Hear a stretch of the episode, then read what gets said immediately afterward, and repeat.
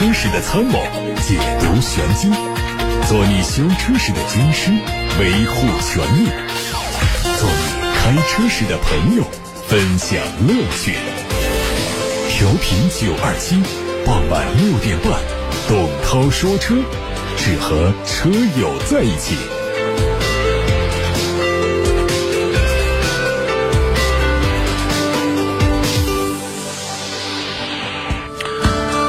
各位晚上好，欢迎来到今天董涛说车时间。先看今天的汽车新闻，保时捷官方刚刚发布了卡宴 e Hybrid 酷配车型的售价，一款车型售价一百零一点二万元。外观方面呢？卡宴的 e-hybrid 酷配和普通版一致，而作为插混车型，它仍然是配备了标志性的绿色的刹车钳，车身上的标志也同样采用了绿色衬底。车尾部分呢，配备了双边两出的排气，造型上低调很多。动力方面，3.0T 的 V6 涡轮增压发动机加一台永磁同步电动机组成插电式混合单元，系统的最大功率有340千瓦，零百加速时间5.1秒钟，纯电续航里程43公里。海外媒体放出消息说，宝马全新的四系概念车将在不久之后的2019法兰克福车展上亮相。作为宝马经典的轿跑，在脱离了三系家族命名之后的四系再次迎来了新一代的产品。新车预计将会和刚刚发布不久的新一代三系共享平台打造，并且推出轿跑车和软顶敞篷车。曝光的图片看到双门溜背的造型。表示这是一款硬顶轿跑，它的头灯组造型和全新三系完全一样，相当具有辨识度。动力方面继续用现在的 2.0T 四缸和 3.0T 的直列六缸发动机，匹配八速手自一体。新款沃尔沃 XC90 会从九月四号开始正式发布。作为中期改款，新车继续推普通版和运动风格版本。除了外观细节有所调整之外，新车的一部分安全配置也做了升级，包括城市安全和盲点监测、对向车道预警以及带有自动刹车的十字路口预警。其中，城市安全系统的自动刹车功能可以有效识别行人、自行车和大型动物。动力方面，预计是沿用现款的设定。作为参考，现款的中规 x C 九零 T 五用的是二点零 T，最大功率两百五十四匹；T 六用的是两点零 T 的机械加涡轮双增压发动机；T 八车型用的是二点零 T 的双增压发动机和双电机组成的插混系统。英菲尼迪发布了一张全新轿跑 SUV 车型的预告图，官方预计将在年内公布这款车的详细信息。目前猜测新车可能。是以 QX55 的名称加入到 SUV 的队列，而量产版本会在明年夏天投放北美。官方表示，新车的设计灵感是取自于2003年诞生的英菲尼迪 FX。作为跑车化 SUV 领域的元老，英菲尼迪 FX 的灵魂和精神也有可能被这一款全新的车型延续下去。有外媒爆出一组疑似马自达电动 SUV 的谍照。该车和马自达现有的 CX 系列 SUV 设计语言相似，这个车的级别可能是介于马自达的 CX-3 和 CX-5 之间。根据此前的消息说，这个品牌将在明年推出第一款电动汽车。另外，根据马自达首席执行官透露，在2020年，马自达将会和长安汽车共同打造一款专门面向中国市场的电动车，并且由长安负责采购发动机、电池和其他零部件，马自达负责的是设计以及和车身相关的其他领域。再看领克零五的内饰照片，从图片上看到，内饰部分采用了全新的设计，配备了大尺寸的中控屏，内部集成了空调控制系统，只在屏幕的下部保留了两个实体按键。另外，屏幕上方的空调出风口的造型也做了调整。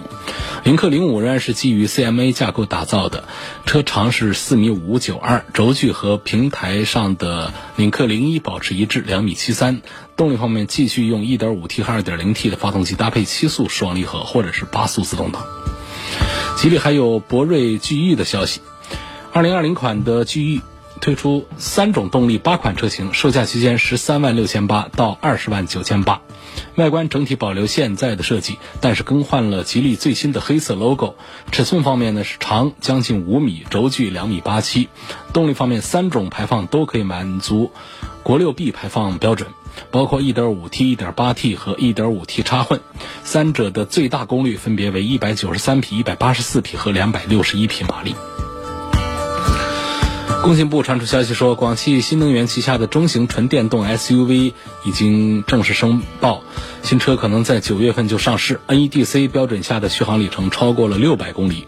从车辆的申报信息上可以得知，新车将会用两台由日本电产汽车马达浙江有限公司所生产的永磁同步电机。动力电池方面呢，用的是三元锂，电池组的单体电芯是由宁德时代生产的。最后看到的是红旗，红旗的 EHS 三正式上市，四驱版、两驱版共两款车型，补贴之前的售价二十六万五千八和二十二万五千八。这是一款紧凑型的纯电动 SUV，它在动力方面，四驱车型的电机最大功率两百二十八千瓦，综合续航里程三百四十四公里。而两驱车型的综合续航里程可以达到四百零七公里。现在董涛说车开始回答大家的买车、选车、用车方面的问题。先看来自八六八六六六六六，王先生问：呃，帕萨特和迈腾这两款车有哪些功能？谁更值得买？什么叫功能呢？这个问题我就很难理解，这是到底想打听什么？因为我们车的功能啊，说多呢非常多。那从这个舒适功能啊、安全功能啊、动力功能各方面，他那说个几十项、说个上百项，他都说得过来。然后就是，如果说是讲一个车的功能，那无非就是往前开、往后倒啊，遮风挡雨啊、代步工具啊。那或者说是这车上有一些什么样的特殊的功能？那么像这样的这个大众生产的呃中型的轿车来说呢，一般不会用一些什么特殊的功能。放到这样的量产车上来，主要还是主流的大家的，呃，这个刚需的这些功能为主。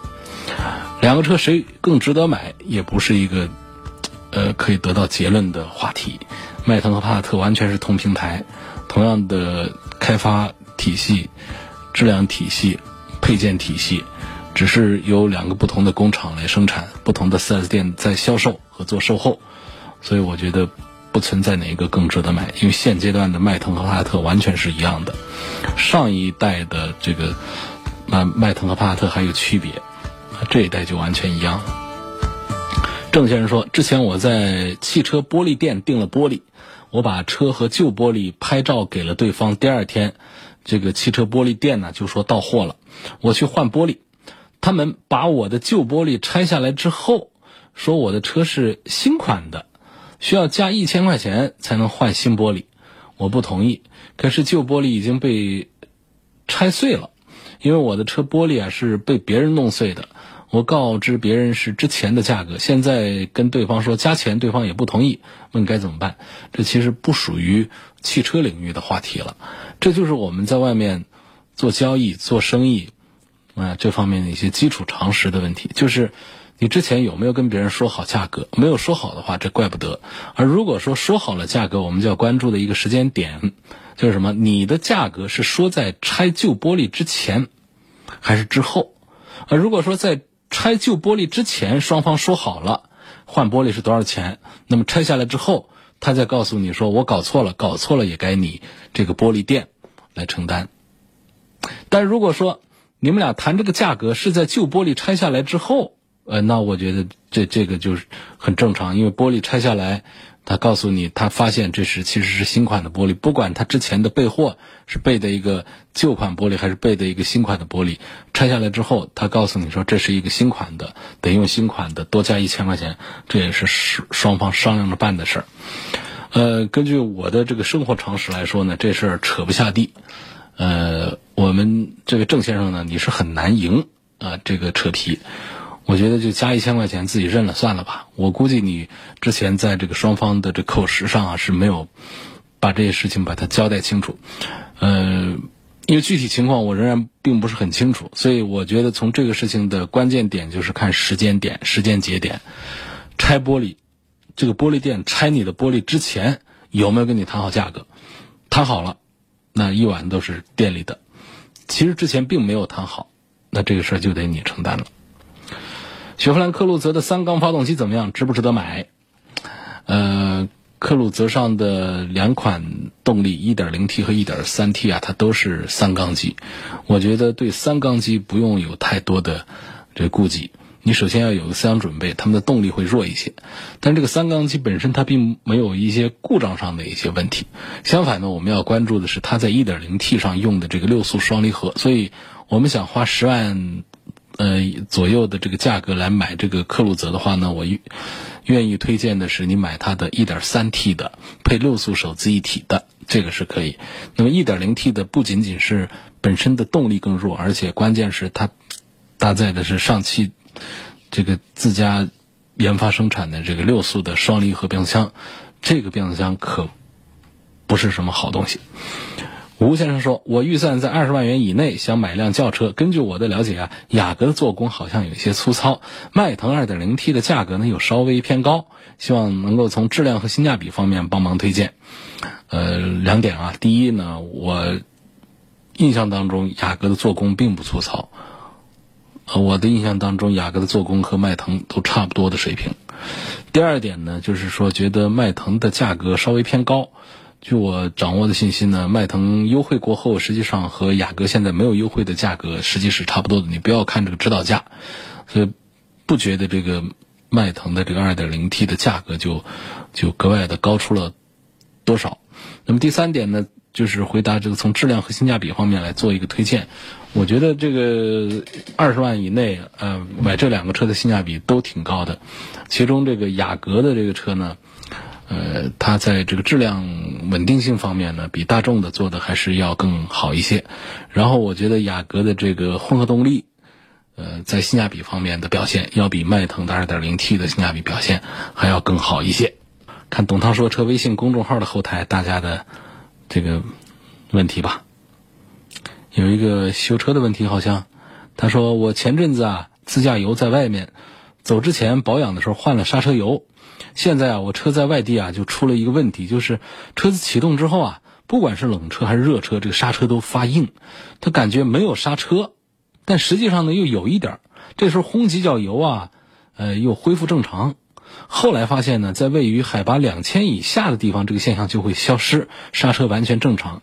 希望分析一下是什么原因。它的车型呢是雪铁龙的 C 五，我感觉是刹车油没有装好。那就是灌刹车油啊，还是很讲技巧的，要排空气，呃，要做平衡。这个这个油压在里头，在管路里面要要要要要充好。所以我觉得呢，你第一个呢，就是从这个症状上讲呢。启动之后呢，要轰几脚油才正常，这其实是在呃泵油的这么一个过程。另外呢，就是在海拔两千以下呢，这个现象会消失，这也跟我们这个气压这方面是有关系的话，我觉得还是跟这个管道里头、管路里面的这个空气啊有关系，甚至于也要怀疑这个刹车油的品质是不是呃更容易压缩。就是刹车油呢，就是怕里头有水、有空气，因为他们。在这个管路里面会影响刹车的效果的。下一个问题说，国内能不能买得到思域的 Type R？大概是多少钱？呃，暂时是还买不到的吧。呃，但是我最近是看到有新闻，这个车是要有一个两厢版的思域，就是最接近于 Type R 的车要引进来。这个引进来呢，到底是在？东风本田的 4S 店卖还是在广州本田的 4S 店卖，目前还不得而知，渠道还没有明确。如果喜欢这样的车呢，可能还是得通过口岸啊，通过口岸来找，就是天津港这样的做平行进口车的地方来找这样的资源，很难找的。问君越、迈腾和亚洲龙上下班代个步，到底哪款值得买？呃，这三个车这代步这这都没啥问题的。因为说到代步的话，基本上就是要求并不是太高啊，不是说我在追求它有多好的性能，有这个这个这个多么高的配置啊，或者我在品牌方面有些什么取舍，就是代个步的话就是随便用了。也就是说，我愿意花二十多万来买一个中级轿车，买谁可以？实际上我们要数的话，十几二十几款主流的这个中级轿车，你做代步没有哪一款会不胜任。那只能说在君越、迈腾和亚洲龙当中，到底哪一款？呃，这个经济性啊，各方面舒适性方面表现综合起来更加的优秀一些。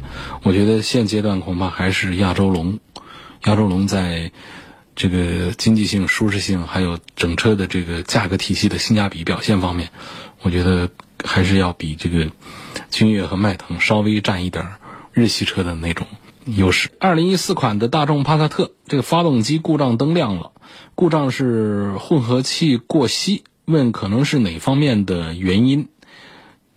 这个混合气是在哪儿混合的呢？从原理上讲呢，就是呃进到气缸里面去的。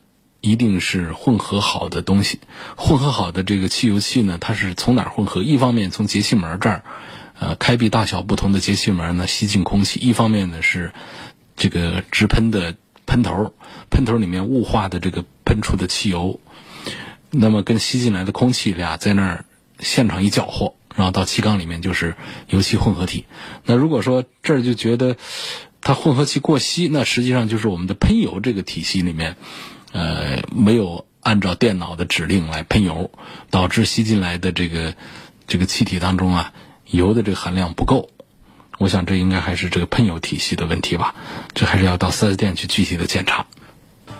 看到有个朋友赛先生来自八六八六六六六六留言：一五年买的宝马五二五二点零 T，开了六万多公里。我买了六瓶燃油添加剂，请问该如何使用？是不是每次加油都要使用？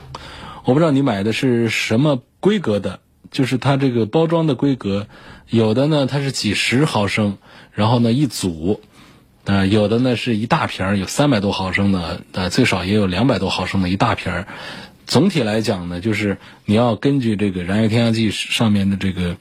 呃，说明指示来添加，往往那种小瓶儿的就只装着这个三五十毫升的这种啊，可能需要用一组，也就是总量还得达到三百毫升左左右。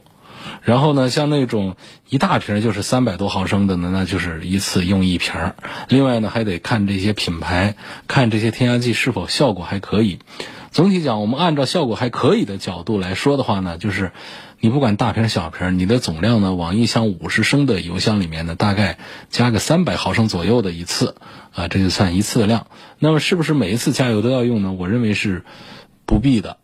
呃，如果说我们的积碳比较严重，比如说到了怠速的时候，这个转速表的指针都在抖动的情况下，啊，这种呢，可能我们的添加剂加进去啊，改善它还不是那么的容易，这就。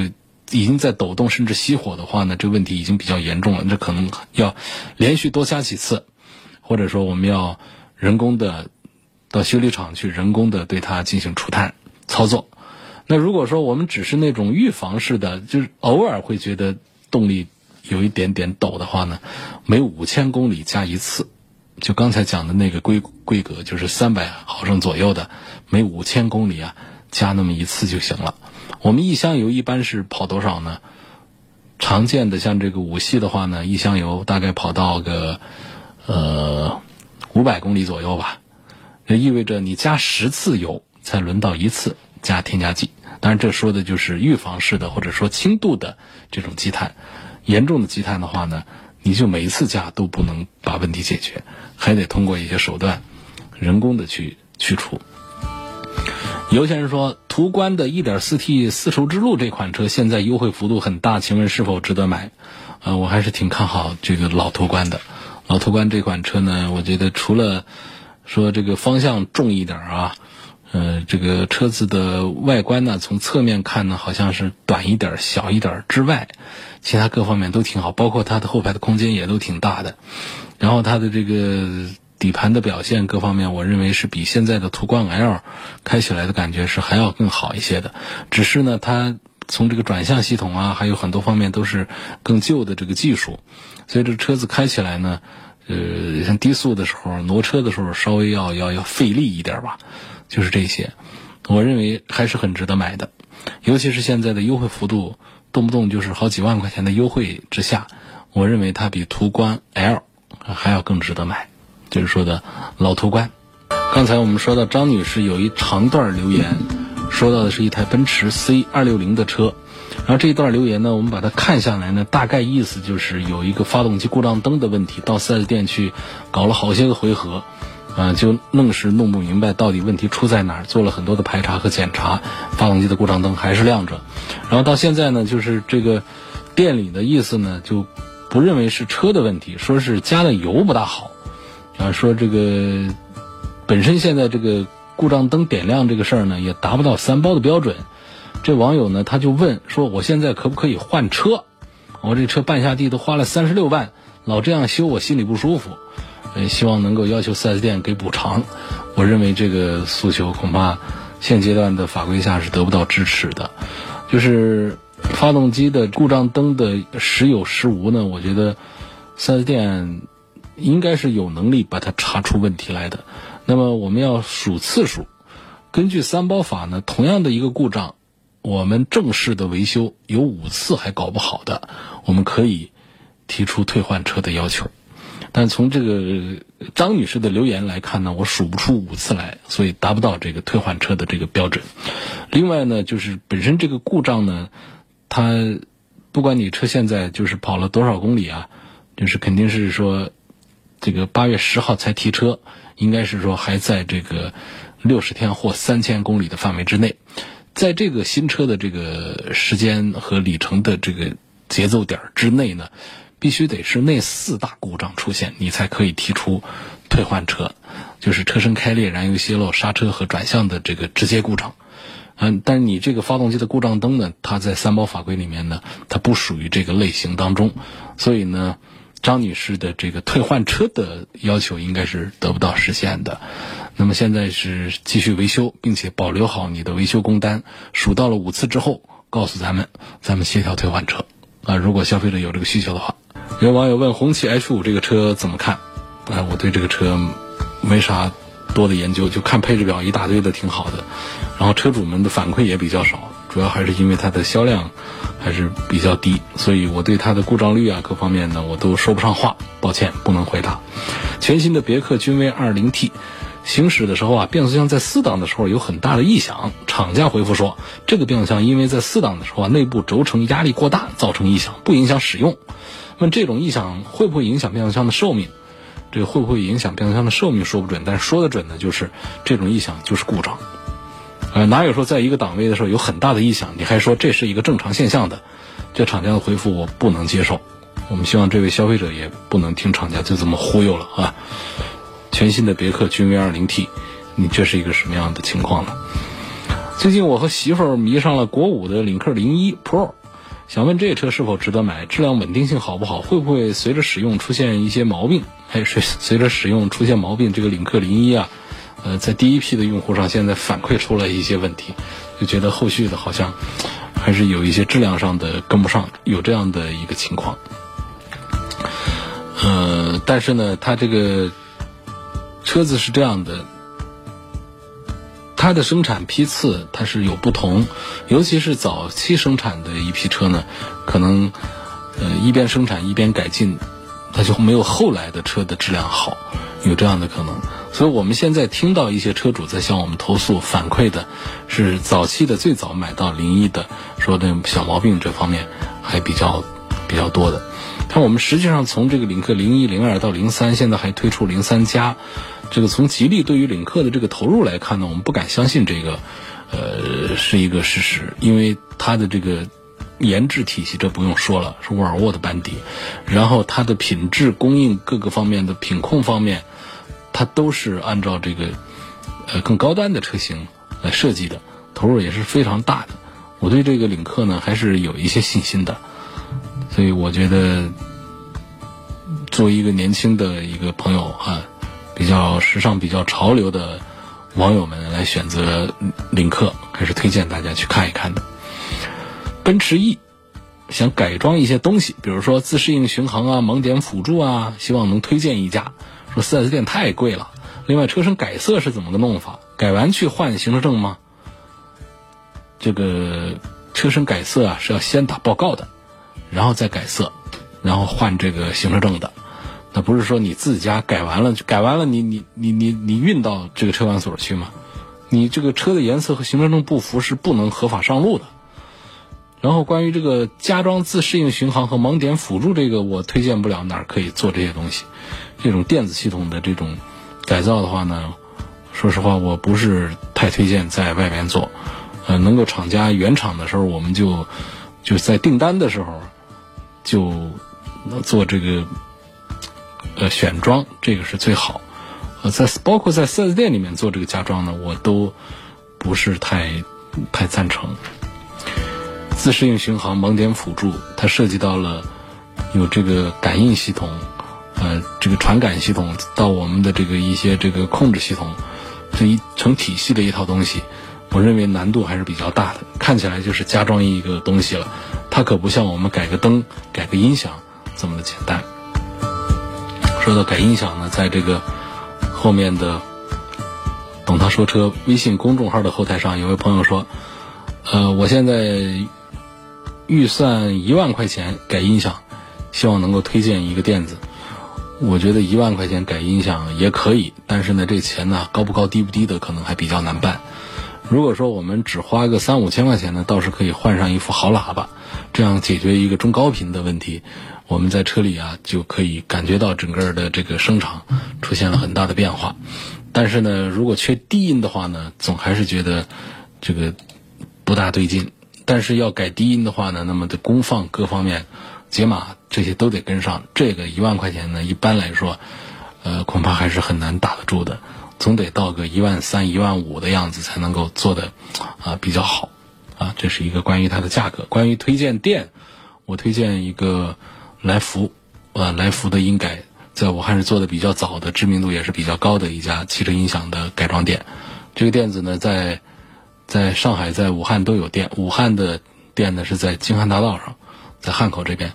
这个可以通过百度来搜“来福音改”，都可以找到。来是往来的来，来来去去的来；福是幸福的福，福气的福。来福音改，这个很很容易找到。本田捷德和卡罗拉该如何选？这个其实呃，拿这两个车来纠结的很少。一般来说是拿本田的思域来跟卡罗拉做一番 PK 和对比。那么从这个。这个这个基础的价位来看起，就是，呃，十一二万来买这个捷德和卡罗拉的这个低配呢，确实价格体系上是一样的。在一样的价格体系下呢，实际我觉得恐怕捷德在这个动力体系上还是要更加的充沛一些，因为同样是十一二万起步的价格，捷德能买到的是一点八升的一个自然吸气，虽然这个车子也都呃比较慢，毕竟它这个排量。啊，怼在那儿呢。那如果说是买这个卡罗拉的话呢，卡罗拉的这个是一点二 T，一百一十多匹马力，再配上 CVT，它可能就更慢了。所以说，我觉得这两个车一般来说就不是放在一块来做选的。如果一定要做一个推荐的话呢，这两个车我可能会推荐买一个卡罗拉的一个双擎，嗯，呃，不太赞成买这个一点二 T 的这个涡轮增压的这个。呃，卡罗拉，呃，如果买这个捷德的话呢，我有点主张啊，可能得再多添点预算了，就买它的 1.5T 的 CVT 版本，这个提速还是要稍微麻利一点。2017款的两驱的斯柯达的野地，呃，在行驶到三十公里。时速三十公里的时候啊，后备箱就会传来共振的声音，嗡嗡嗡的声音。六十公里的时候呢，声音是最大的。那么高速上在一百二十公里的时候，声音就消失了。问它是什么原因？就恐怕和轮胎和轴承都是有关联。比方说像动平衡的问题，调整一下，它可能不换轮胎就解决了。动平衡调也调不好的话，它可能是轮胎它本身这个磨损异常啊。它也会导致在一个速速度段里面产生一些共振的嗡嗡的声音，包括轴承，呃，也可能会导致这方面的问题出现。哎呦，这好几遍都在问怎么在微信留言，你的留言我已经看到了，那么你的留言就其实成功了。网友的名字叫也许啊，这位叫也许的网友，你的留言我看到了，你的提问可以继续。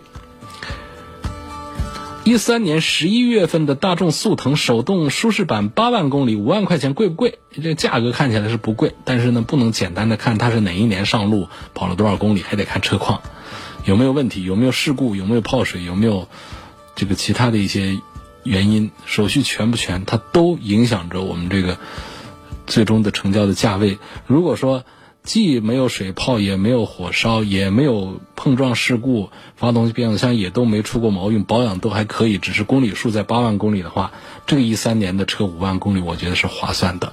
但是我前面是有前置的啊，就是一一切都正常，不说多好，就一切只要是正常的、没毛病的一个车，五万块钱买个一三年的、一三年底的速腾，这是划算的。问欧蓝德的发动机的抖动问题解决了没有？啊，因为听你什么啊，反正是后面不不重要了吧？就是问欧蓝德的发动机的抖动。呃，是有一些这个问题，发动机抖动，呃，集中在二点零的版本上，二点四的还是好一些，所以我还是推荐二点四的多一些。呃，有说是这个机脚的问题，机脚的这个橡胶的这个问题换了就好了，实际上换了，有一些朋友说换了也没好。嗯，反正欧蓝德的二点零版本呢，推荐的少，车身的共振呐，包括变速器的这个抖动啊，这个刹车的异响啊，还是都有一些这样的方面的一些报告的。那我认为现在。恐怕还不是一个就解决了，因为本身呢，这个这个三菱厂家呢，对于这个发动机方面呢，就发动机的技术呢，它皮实耐用，倒还是讲究啊，比较皮实，比较耐用。但是它这个心脏病啊，呃，这其实也也不能算它就是它的一个故障了，它就是它天生的就是这样，它的技术用的还是比较老啊，所以导致了这个二点零版本的这个三菱的欧蓝德有一些抖动的症状。